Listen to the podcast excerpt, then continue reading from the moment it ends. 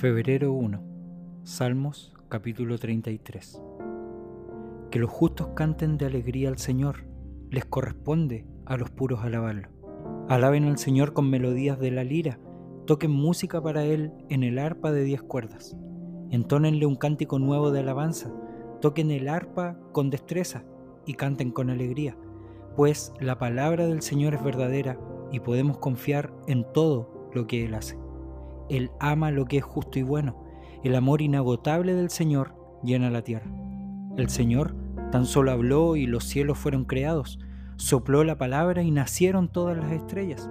Asignó los límites al mar y encerró los océanos en enormes depósitos. Que todo el mundo tema al Señor y todos estén ante Él con temor reverente. Pues cuando habló, el mundo comenzó a existir, apareció por orden del Señor. El Señor frustra los planes de las naciones y hace fracasar todas sus intrigas, pero los planes del Señor se mantienen firmes para siempre. Sus propósitos nunca serán frustrados.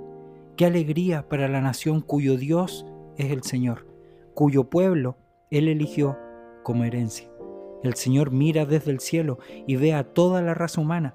Desde su trono observa a todos los que viven en la tierra él hizo el corazón de ellos, así que entiende todo lo que hacen. El ejército mejor equipado no puede salvar a un rey, ni una gran fuerza es suficiente para salvar a un guerrero.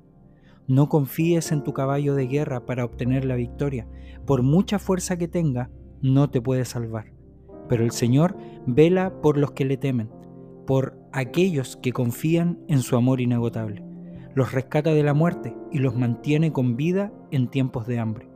Nosotros ponemos nuestra esperanza en el Señor, Él es nuestra ayuda y nuestro escudo. En Él se alegra nuestro corazón, porque confiamos en su santo nombre. Que tu amor inagotable nos rodee, Señor, porque solo en ti está nuestra esperanza.